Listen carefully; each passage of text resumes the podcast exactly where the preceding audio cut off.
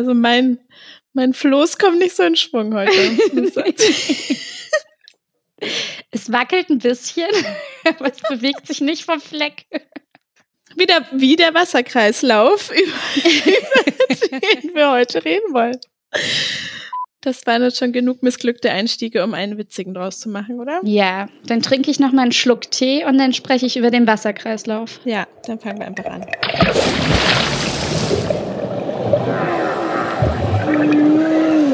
Treibholz, der Ozeanographie-Podcast mit Maxi und Ronja.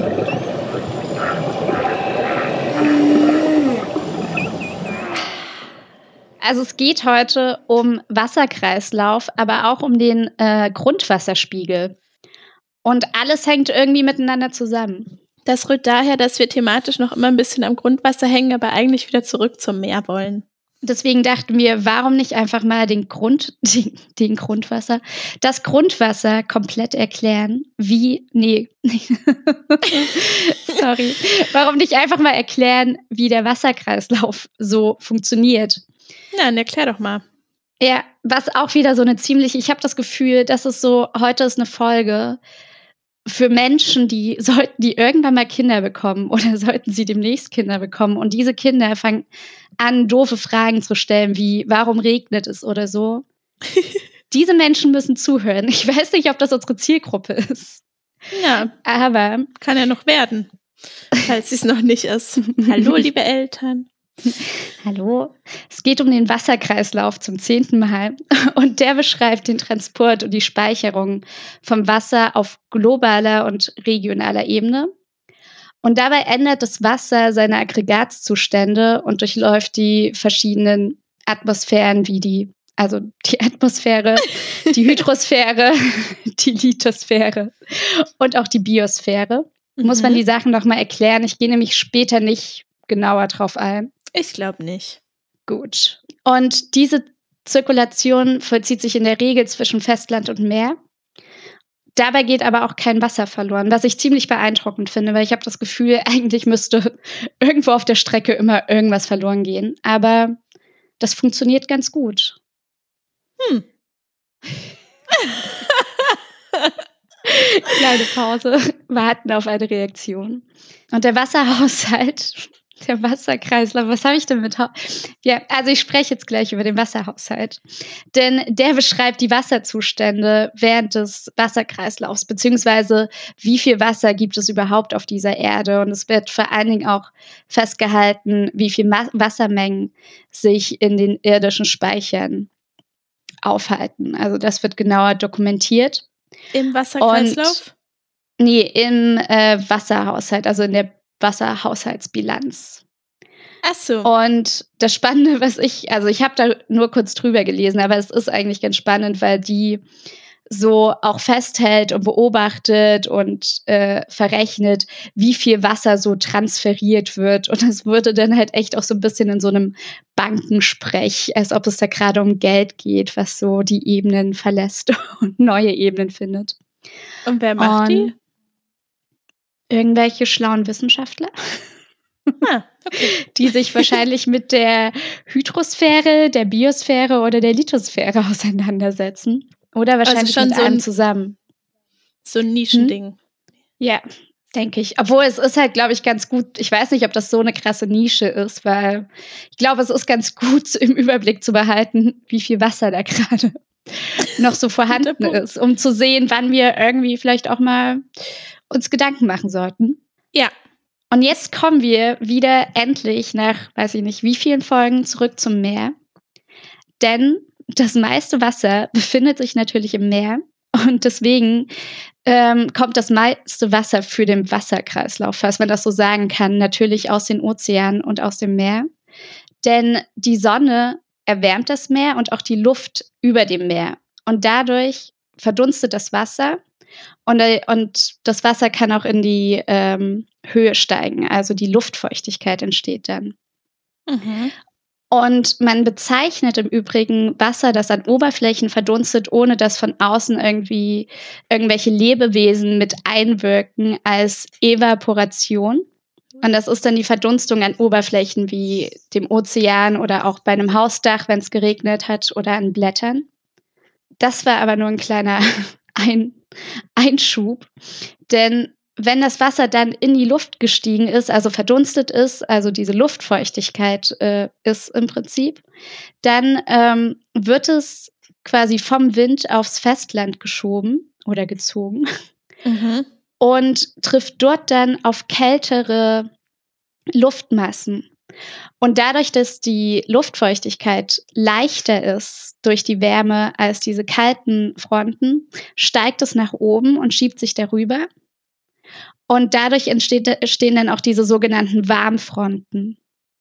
Herr Bad, aber warum ist, warum ist die Luft am Festland kälter als über dem Meer, wo es aufsteigt? Ähm, ich würde jetzt einfach mal sagen, dass durch den Wind irgendwo rübergezogen wird, ist es ja dann nicht mehr dem gleichen Sonneneinfluss, der gleichen Wärme ausgesetzt. Ha, und der Wind kühlt das vielleicht auch ab. Ja. Vielleicht sollten wir uns nochmal unsere Folge zu den Passatwinden anhören. Uh, ja. Vielleicht sollten wir auch eine Connection ja, auch, dazwischen schaffen. wir suchen dann wieder raus, welche Folge das genau war und sagen ja. das dann in den Show Notes. Okay. Genau. Ja, und dann also. steigt dieses, diese Luft, diese feuchte Luft steigt dann auf. Mhm und kühlt dadurch logischerweise natürlich wieder ab, weil je höher es geht, desto kühler wird es. No, nee, sorry. Was steigt ja. auf? Naja, die, also. Wir waren doch jetzt gerade bei den Wärmefronten, oder? Genau, und das ist äh, die warme Luft oder die warme, feuchte Luft, die sich über die kalte Luft schiebt. Ah, okay, ja, sorry. So, und dadurch steigt sie auch in die Höhe. Mhm. Und je höher wir kommen, desto kälter wird es wieder. Und diese kühlere Luft kann ja, kann weniger warme Luft, warme, feuchte Luft aufnehmen. Was denn? Ist das logisch? Hm, ich warte mal, bis du also, weitersprichst. und dadurch, dass sie halt weniger Luft aufnimmt, beziehungsweise die Luft auch wieder kälter wird, äh, kondensiert das Wasser. Mhm.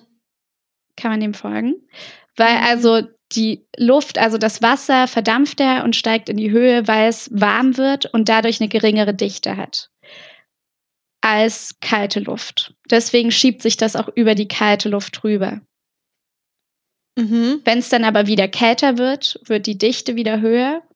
Und ich glaube auch dadurch, dass die, äh, doch, genau, wird die Dichte wieder höher. Und ich glaube dadurch, dass die Dichte wieder höher wird in den höheren Bereichen, ähm, kondensiert das Wasser einmal und es kann halt auch weniger, weniger aufgenommen werden, weil die Dichte ja schon höher ist. Ah ja, also weil es dann ja? einfach wieder mehr Platz wegnimmt quasi. Genau. Okay. Und dann passiert das, was man Wolkenbildung nennt. Denn dieser Wasserdampf mhm. bindet sich an Staubpartikelchen und an diesen Staubpartikelchen wird das erst, wird dieser Wasserdampf erst flüssig. Also ich bin jetzt wieder ein paar Schritte zurück und kondensiert. Also er kondensiert und wird flüssig. Und diese Wassertropfen klammern sich dann an diese Staubpartikelchen. Aha.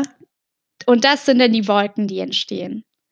Und je schwerer diese Tropfen werden an den Staubpartikelchen, desto weniger können die gehalten werden und es entsteht Niederschlag. Und damit sind wir fast schon wieder am Ende des Wasserkreislaufs angekommen, beziehungsweise am Beginn, denn äh, dieser Niederschlag fällt und dann sickert er ins Grundwasser. Es entstehen Quellen, über die wir letzte Woche gesprochen haben. Und äh, diese Quellen ähm, münden dann auch in Flüsse, die dann wiederum in die Meere münden und alles beginnt wieder von vorne. Ha. Eigentlich eine ziemlich schnell erklärte Sache. Aber das mit den Wolken finde ich irgendwie abgefahren. Was passiert, also, was passiert dann mit den Staubartikeln, wenn es regnet? Pa Artikeln. Was passiert dann mit den Staubpartikeln, wenn es naja, regnet? aber ich glaube, irgendwelche Partikelchen schwirren ja die ganze Zeit durch die Luft. Die sind halt, die schwirren weiter und warten, bis dann wieder ein bisschen bis dann wieder Wasserdampf aufsteigt und sich quasi die und das dann wieder kondensiert und dann wieder sich neue Sachen dran heften, oder? Ja. Aber ist doch cool irgendwie. Also ich meine, ist dann. Hm. Ich muss jetzt gerade. ich weiß nicht, ob das jetzt eine, eine dumme Vorstellung ist, aber ist dann zum Beispiel, wenn ich jetzt Nudelwasser koche Ja. und dann da Wasserdampf aufsteigt, Ja. würde der dann auch irgendwann zu Wolken. Also weißt du, warum verbindet der sich nicht mit den mit den Staubpartikeln in meiner Wohnung zum Beispiel? Ähm, hängt das dann, ich glaube, das hängt. Huiuiui. Ähm, vielleicht hat das dann auch wieder mit den Kälteunterschieden zu tun, dass das dann nicht so krass wirkt, aber so teilweise hast du ja zumindest, wenn du Wasserdampf hast, also wenn du einen kochenden Wassertopf hast, dann hast du ja Wasserdampf, der aufsteigt. Und wenn du dann bei deinem, bei dieser Dunstabzugshaube bleibt der ja manchmal hängen und dann entstehen daraus ja wieder Wassertropfen, die manchmal so runtertropfen. Wenn man die Dunstabzugshaube nicht anmacht. ich weiß jetzt nicht, an welcher St und ich glaube, und ich weiß nicht. Vielleicht sind das dann echt so ein bisschen die Kälteunterschiede, warum das oder die, weiß ich nicht, oder die, doch, Ja, vielleicht ist auch einfach nicht Vielleicht ist der genug. Dichteunterschied nicht ja, hoch genug dann. Hm, ja, okay, cool. War's das schon? ja.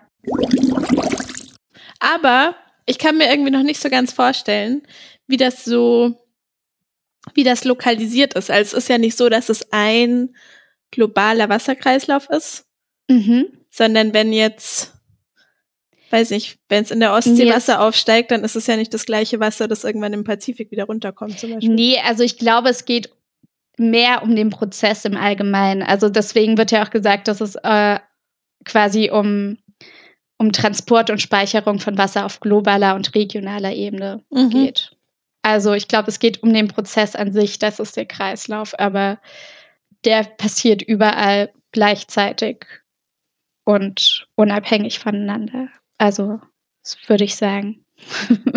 Ja, cool. Dann verlinken wir doch da noch eine Grafik in den Show Notes und dann Eine sind alle Eltern Grafik. glücklich. Und Guck mal hier.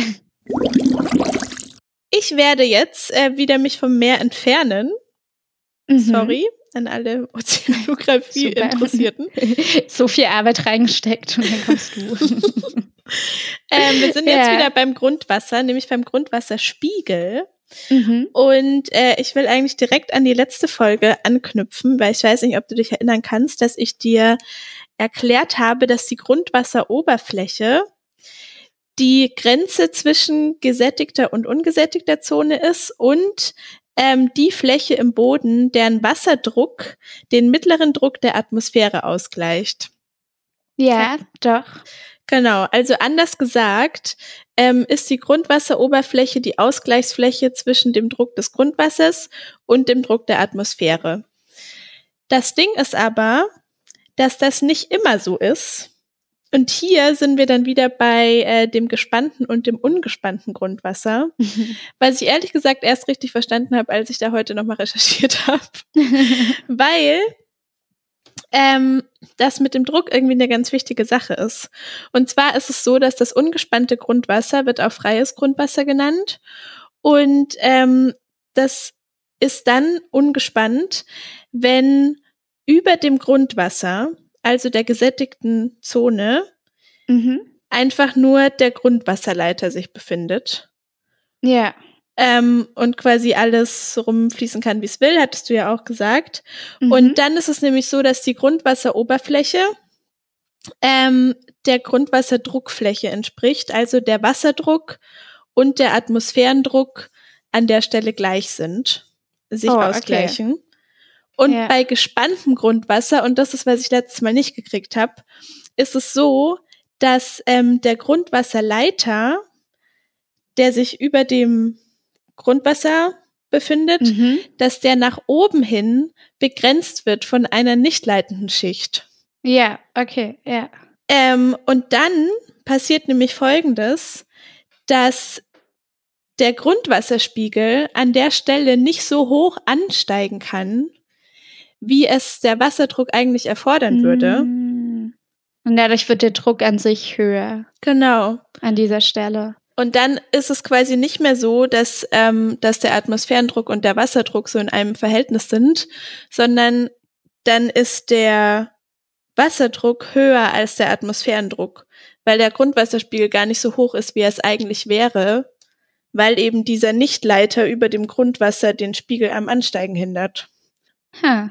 Also kann man sagen, dass der Grundwasserspiegel auf jeden Fall erstmal von dieser ganzen Drucksache abhängig ist und davon, ob halt freie oder gespannte Verhältnisse vorliegen. Aber, und hier kommt mein kurzer Hint an die Meereswelt, den ich schon angekündigt habe, ähm, er ist auch von den Gezeiten abhängig. Aber ich oh. weiß leider nicht genau wie. Es ist ein, ein Greifen nach dem Strohhalm. Man gleitet ah, wieder ab. Ja, sorry. Vielleicht können wir das ja nochmal nachreichen. ich habe auch begeistert ähm, dann versucht, mehr Infos dazu zu finden, aber habe sie nicht gefunden. Das ist okay. Ähm, genau. Also so ist das mit dem Grundwasserspiegel mal so generell.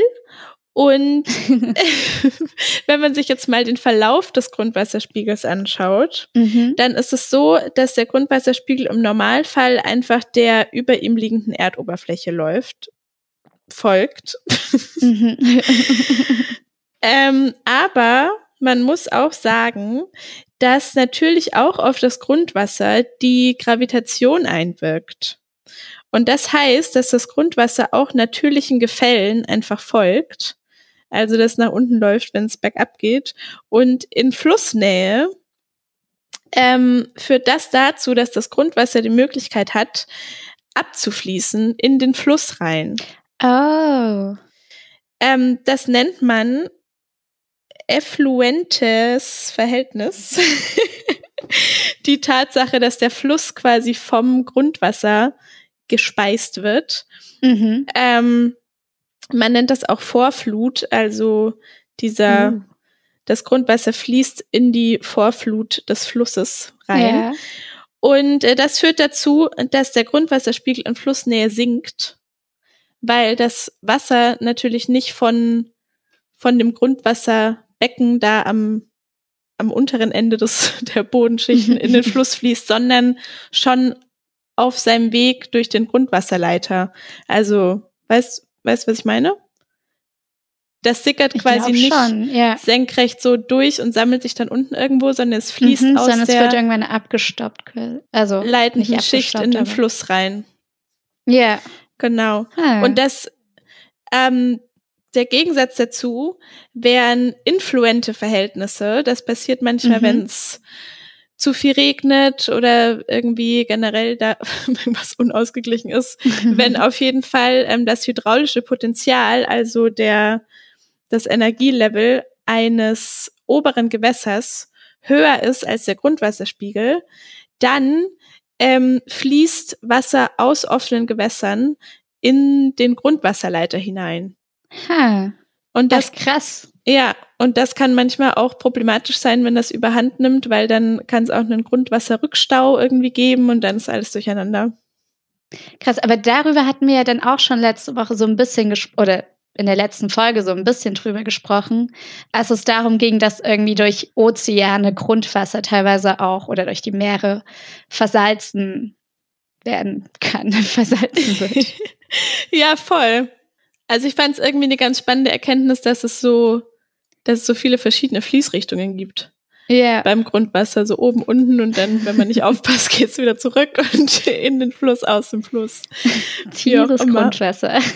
äh, und natürlich ähm, ist es so, dass die das Sinken des Grundwasserspiegels durch Grundwasserförderung ein ziemlich großes Problem ist, haben wir, glaube ich, auch schon kurz gesagt, weil die Entnahmemenge bei der Grundwasserförderung eben oft den Zufluss in den Grundwasserleiter übersteigt und dann sinkt ah. der Wasserspiegel ab und dann haben Wurzeln von den Pflanzen quasi keinen Kontakt oh. mehr zum Grundwasser.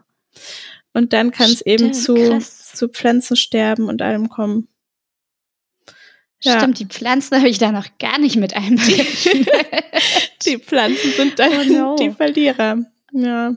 Ist das jetzt dein trauriger Abschluss? Bitte sag noch was Gutes. Ähm, ich, oh, was könnte ich jetzt noch Gutes kurz sagen? ah ja, ich kann noch sagen, Ja, als gut. kleiner Hint, falls wir nächste Woche noch über Quellen sprechen wollen oder beziehungsweise Ja. in der nächsten Folge. Hast du schon deine Lieblingsquelle gefunden? Ja, tatsächlich habe ich aus Versehen schon ein bisschen Quellen mit recherchiert, weil ähm, wenn nämlich das passiert, dass das der Grundwasserleiter von oben gedeckelt ist durch irgendeine Tonschicht oder so Mhm. und dann dieser höhere Wasserdruck entsteht, das sind die Stellen, wo sogenannte artesische Quellen entstehen. Sind das dann nicht die Springquellen? Ha, Die habe ich dir letzte Woche auch schon erklärt.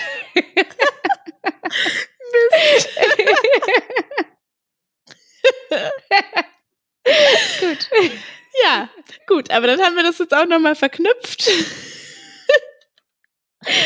Ja, wir sprechen nie ohne Zusammenhang. Manchmal merken wir es nicht, aber er ist da.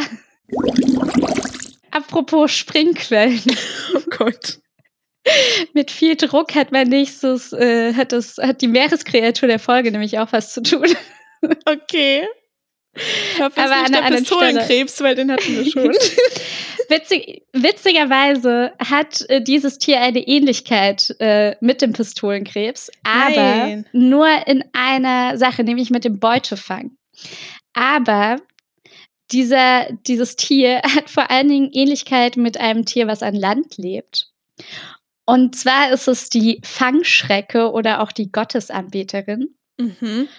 Und das Tier, über das ich spreche, ist aber ein Krebs, beziehungsweise gehört der Kategorie der Krebse an und heißt nach seinem Vorbild Fangschreckenkrebs. Okay. Kompakter Name. Und wenn man sich das Tier anschaut, hat es tatsächlich eine gewisse Ähnlichkeit mit diesen, mit diesen Schrecken, die an Land leben. Allerdings, wenn man, ich habe so verschiedene Bilder gesehen und bei den Bildern, wo sie so ein bisschen von oben fotografiert sind, haben sie eher was Raupenartiges, irgendwie so von ihrer Untergliederung quasi. Okay. Wenn man sie aber von vorne fotografiert, quasi frontal, dann erinnern sie mich irgendwie stark, also sehen sie schon aus wie diese Schrecke, aber einfach so, als ob sie sich irgendwie für so eine Kostümparty verkleidet hätten. Also es sieht so aus, als hätten sie, als hätten sie sich so irgendwie so ganz viel Lametta und Gedöns so für so eine Glitzerparty oder sowas zusammengeschmissen und gehen dahin. Allerdings passt Glitzerparty nicht ganz, weil es gibt ein paar, die glitzern so durch die Gegend. Manche haben aber auch irgendwie so krasse Neonfarben und aber Kostümparty, das Motto bleibt schon mal. okay, darf ich gucken oder schickst du mir Du was? darfst sehr gerne gucken. Okay, Fang, Sch Fangschreckenkrebs, ja? Ah ja. Ja, Fangschreckenkrebs. naja. wow, die sind, oh, die sind echt sehr bunt. Ähm, es stimmt, was du sagst. Von der Seite ist es wirklich wie so ein Raupenkörper mit der, das Bild, das ich hier habe, ist ein türkis, grün, blau schimmernder Raupenkörper mit Ja. sehr voluminösem Kopf, wo irgendwas Rotes noch dran hängt. Und die Beine sehen schon fast aus wie so eine große Federboa, die da unten dran geklebt ist. ja. Krass. Oh, der ist sehr hübsch. Aber Ja, wohnt er in der Tiefsee? Ich weiß nicht, ob in der Tiefsee, ich glaube in so tropischen Meeresgebieten. Weil Und hier er ist ein Bild, da ist also er plötzlich gar nicht Tiefsee- bunt.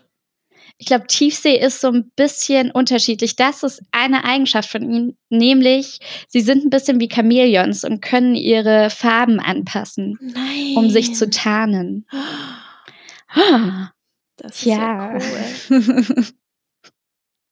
Und zwar leben die auch in so, die, verschied die leben irgendwie in sehr verschiedenen Konstellationen zusammen. Also sehr oft sind es Einzelgänger. Manchmal leben sie aber auch paarweise monogam zusammen. Und andere leben auch einfach so in kleineren Gruppen zusammen. Und dabei hat man scheinbar herausgefunden, dass die Weibchen ähm, den sexuell aggressiven Part in der Beziehung übernehmen und sich den Sex oft erzwingen oder erbetteln. Mhm. Aber das ist eigentlich noch gar nicht das Spannende. Und zwar, wie du schon gesehen hast, haben die ja sehr viele Beinchen, Extremitäten, die irgendwie alle auch sehr viele abgefahrene Funktionen haben, beziehungsweise nicht so abgefahren. Dann geht es so um Nahrungsaufnahme und Kram. Man kann gar nicht unter, also ich kann gar nicht festmachen, was jetzt hier Augen und was Arme und was irgendwelche zusätzlichen. Also ich, die Augen sind. sind. diese zwei Kreise da oben, falls du die sehen Ah kannst. ja, ja, die sehe ich. Genau. Und äh, das dann kommen, und die sind auch sehr beweglich und die können, glaube ich, in sehr viele Richtungen schauen. Dann hast du drunter irgendwie sowas wie Antennen. Und dann siehst du doch so diese blattförmigen Teile, oder? Diese grünen. die so ein bisschen. Ja, genau. Und das sollen scheinbar die Kiemen sein. Wenn ich es richtig verstanden habe. Ich habe nämlich das Gefühl, es ging an der anderen Stelle im Text auch nochmal um blattförmige Extremitäten und die haben was anderes gemacht. Okay. Aber ich glaube, das müssten die Kiemen jetzt sein. Und dann haben sie halt irgendwie scheinbar stärker ausgeprägte Beinchen, wobei ich nicht erkennen konnte, welche genau das da vorne sein soll. Also das, wir sind auch gerade die ganze Zeit so im Kopfpart Mhm. unterwegs. Und da unter, und diese Beinchen sind für diese, sind für den Beutefang sehr äh, wichtig. Und da unterscheiden die sich auch nochmal, diese Fangschreckenkrebse. Denn die einen haben eher so dolchartige Beine und die anderen haben so knüppelartige Beine. Dementsprechend spießen die einen ihre Was? Beute eher auf. Also so die rammen die Beute Oh richtig und Gott. spießen sie dann auf. Und die anderen benutzen ihre Beine halt mehr so wie so ein Hammer und ähm, zertrümmern halt die, ähm, ihre Beute. Das, dementsprechend werden sie die Schmetterer genannt und die anderen sind die Sperrer. Und wenn sie ihre Beute fangen, bewegen sie ihre Beine so unfassbar schnell, dass der Aufprall mit dem ähm, Klang einer Pistolenkugel Ah. verglichen wird. Und es, wie beim Pistolenkrebs, ähm, entstehen auch bei diesem Aufprall, bei dieser Schnelligkeit kleine Luftbläschen, die implodieren. Ha. Und das ist schon die Verbindung zum Pistolenkrebs. Also dieses Tier hat sehr viele Ähnlichkeiten zu anderen Tieren. Aber sieht dabei doch Es sieht sehr wirklich extrem beeindruckend aus. aus. Vor allem auch diese Augen da oben wie so eine Steampunk-Sonnenbrille, die man irgendwo kaufen kann. Ja.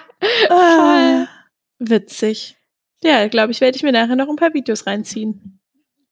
War jetzt auch ein Bild, da hat man den im Dunkeln aufgenommen. Einfach aus wie so ein, Mhm. ach, so stelle ich mir Tomorrowland ein bisschen vor. Die sehen schon, ich habe jetzt gerade eins gefunden, wo, wo man nur so die Augen irgendwo hervorschauen sieht. Also es ist schon sehr insektenmäßig, dieser, dieser Krebs eigentlich, durch die Augen auch. Also es Es ist weiß nicht. ein Faszinosum. Hast du jetzt noch einen schönen Fakt für mich? Oder Fakt? Ja, geht so, ehrlich gesagt, jetzt fühle ich mich fast ein bisschen lame. ähm, Das geht auch schlecht anders nach diesem Tier, aber ich glaube, es wird gut. Das stimmt. Ähm, es hat immer noch was mit dem Grundwasser zu tun. Also zumindest kann man es darauf anwenden. Und zwar ist Mhm. mein äh, extra super duper nice to know Fact der Folge tatsächlich mal wieder ein Wort der Folge, beziehungsweise ein Messgerät der Folge.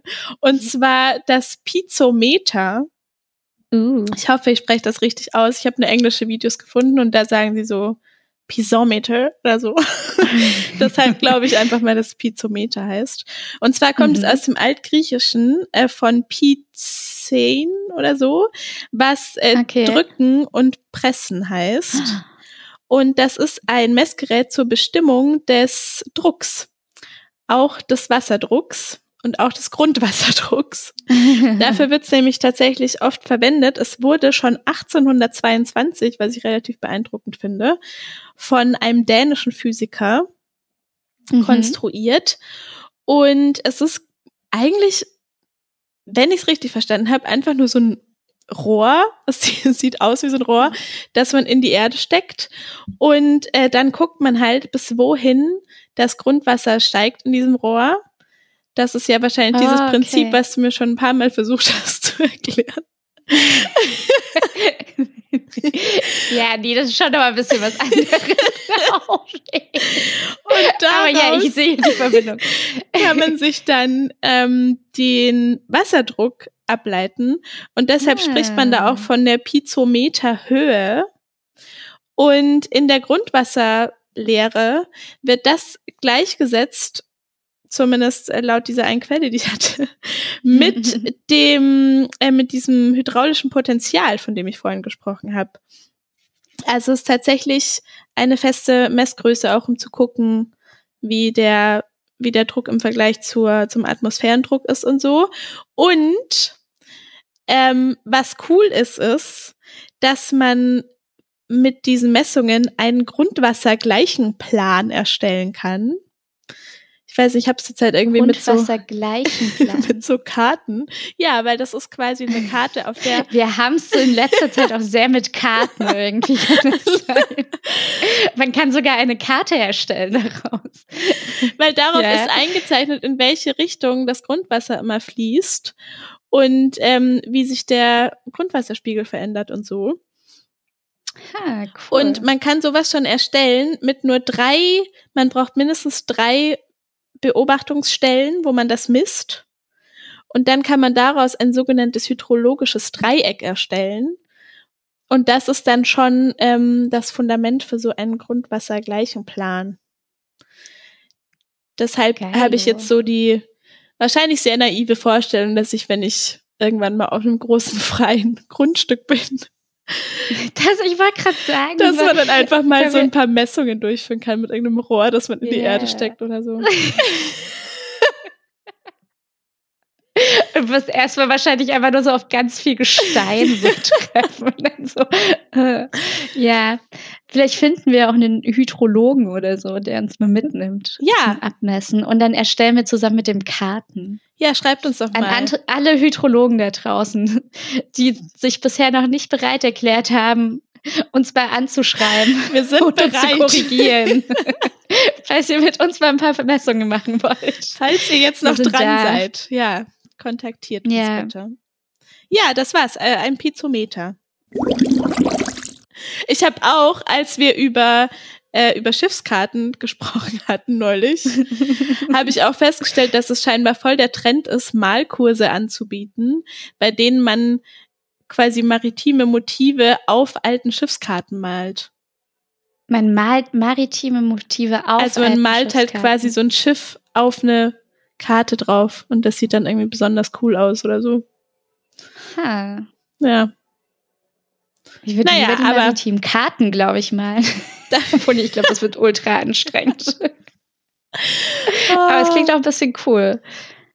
Ja, aber ist natürlich jetzt völlig off-topic, weil wir schon lang nicht mehr bei den Schiffen sind, Schiffe stimmt. sondern uns mittlerweile im Grundwasser Tief im. Grundwasser. Ja, das ähm, war eine sehr kompakte Folge 25. Ah, 25, wir sind trotzdem bei 40 Minuten, ne? ja, aber wir haben auch ungefähr 15 davon Einstiege aufgenommen, oder? naja, fünf. Aber der lässt sich bestimmt noch gut verschneiden. Ja. Okay. Das soll Also- nicht eure Sorge sein. Ähm, wir Alle anderen, wir freuen, ah, nee, alle Hydrologen meldet euch und alle anderen auch schaltet schön, auch beim nächsten Mal wieder ein. Ah, wir wünschen euch eine schöne Zeit. Ja. Macht das Beste draus. Ahoi. Zwei Wochen. Ahoi.